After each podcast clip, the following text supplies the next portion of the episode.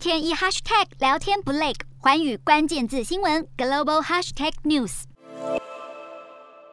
If the court overturns Roe v. Wade, it will be a direct assault on freedom。美国女性合法堕胎权源自1973年罗素韦德案，案例确认了妇女的堕胎权受到宪法保障。但这次的大法官裁决可能推翻美国多年来已经确立的堕胎权。贺锦丽指控共和党试图将法律当成武器来对付女性，质疑他们凭什么这么做，怎么敢告诉女性她能做什么，不能用自己的身体做什么？而参议员华伦则指出，这次反堕胎权判决真正影响的是美国一众贫穷而受尽性暴力的女性。针对。法院可能推翻罗素韦的案裁决。民主党籍的参议院领袖舒默提出，干脆由参议院立法，这是从成文法层面来确立美国女性的堕胎权。美国共和党常年高举宗教教条攻击女性堕胎权，以掠取保守福音派的选票。美国国会参议院共和党领袖麦康纳则说，要捍卫司法尊严，并且斥责泄密者是威胁司法。共和党这番话，看在民主党眼中，恐怕被解读为躲在堕胎议题背后玩弄政治，呼吁女性选民要在十一月其中大选。以选票来制裁共和党。